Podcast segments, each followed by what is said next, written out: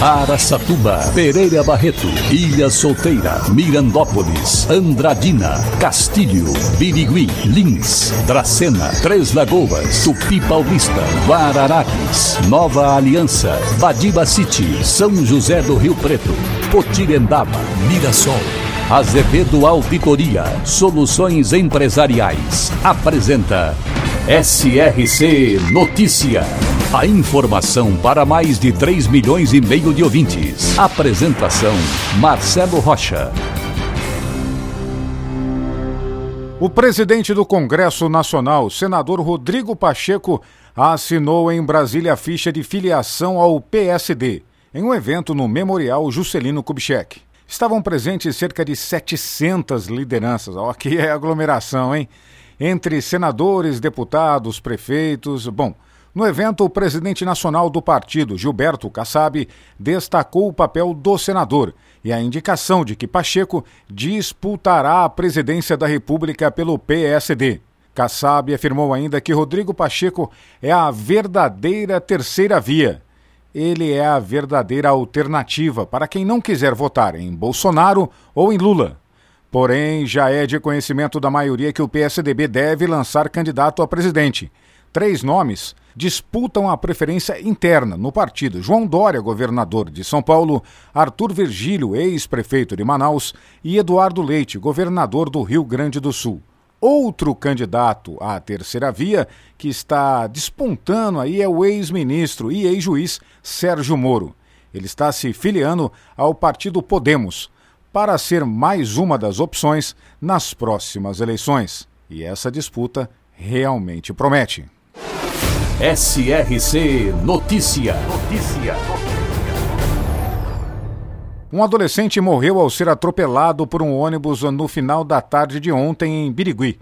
Segundo informações da polícia, ele estava na garupa de uma bicicleta motorizada e caiu quando a bicicleta passava ao lado de um carro estacionado. A queda ocorreu próximo a um ônibus de trabalhadores de Santópolis do Aguapeí, que não teve tempo de frear e acabou atropelando o adolescente. O acidente aconteceu pouco depois das 5 e meia da tarde na Avenida João Sernac. O adolescente tinha apenas 16 anos e teria caído debaixo do ônibus quando o condutor da bicicleta motorizada, que é primo dele, é, esse sofreu apenas escoriações. Uma pena, né? Nossas condolências à família. Mas o que tudo indica é que foi realmente um acidente. O motorista de ônibus não teve culpa alguma.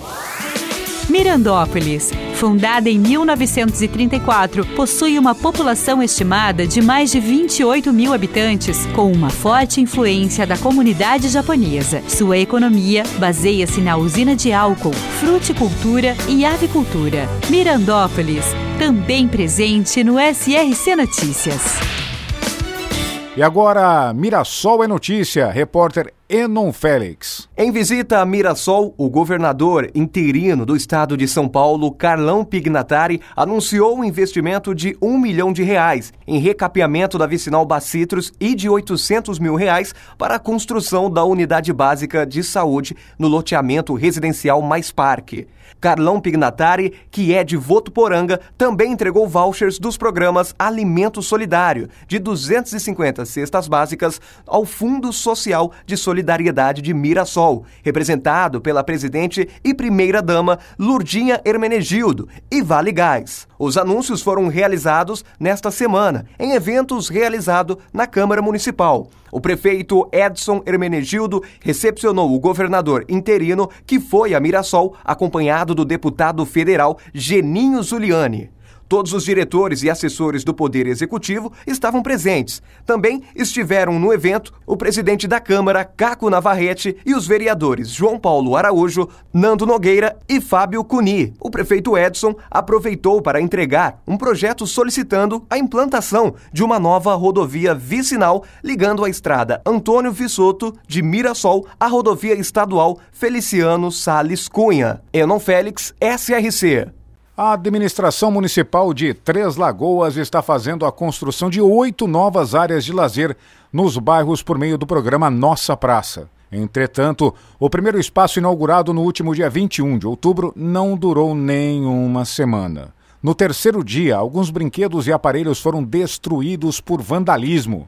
O Parquinho da Lagoa Maior, que liberou os acessos por completo para a população no último dia 11, em menos de 15 dias, também já teve os itens depredados, precisando ser retirados para manutenção.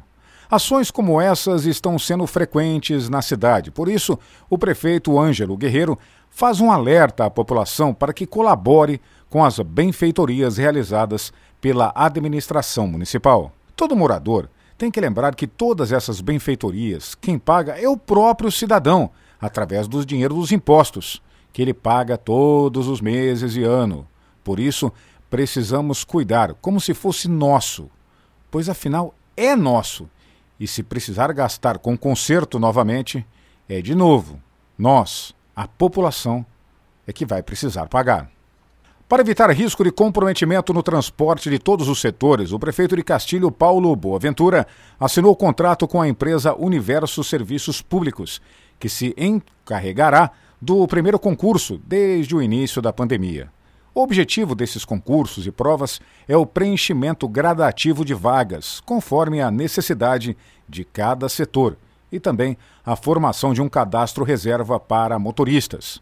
Segundo Paulo Boaventura, o efetivo de motoristas de, da Prefeitura de Castilho sofreu uma significativa baixa e, por isso, ela precisa contratar. O salário ofertado aos motoristas aprovados no concurso será de aproximadamente R$ 1.500 iniciais por mês, em uma jornada semanal de 44 horas. Importante acrescentar que, além dos salários, os servidores públicos municipais recebem mensalmente um vale alimentação que atualmente corresponde a 640 reais, e é um dos mais altos de nossa região.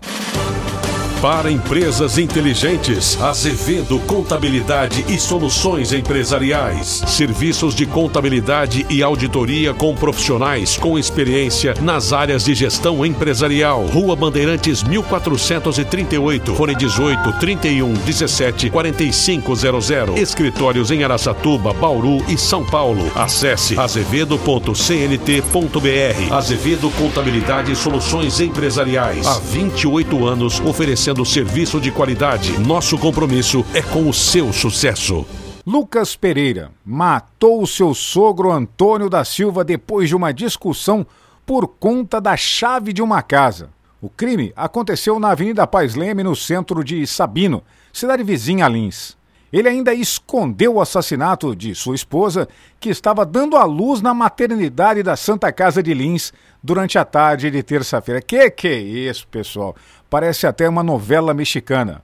Mas tudo isso está em um boletim de ocorrência, pois a polícia militar foi acionada.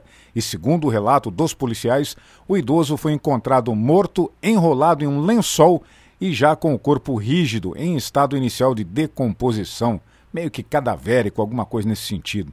Também foi achado a possível arma do crime, uma faca com sangue, que está sendo periciada. E que história, hein, gente?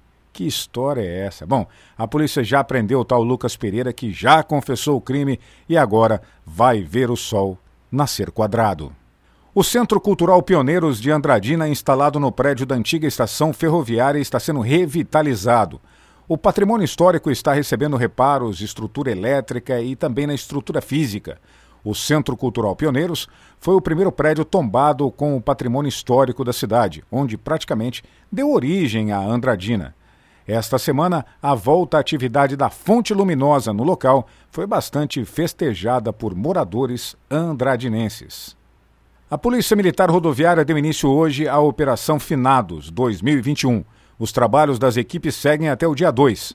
As ações incluem reforço na segurança e fiscalização nas estradas de todo o país.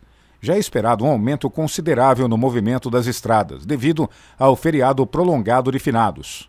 Nosso conselho é que, se você for viajar, não esqueça de respeitar os limites de velocidade. E, principalmente, se for dirigir, não beba. E se beber, não dirija. Ah, claro, boa viagem. Marcelo Rocha, SRC. Azevedo Auditoria Soluções Empresariais apresentou SRC Notícia.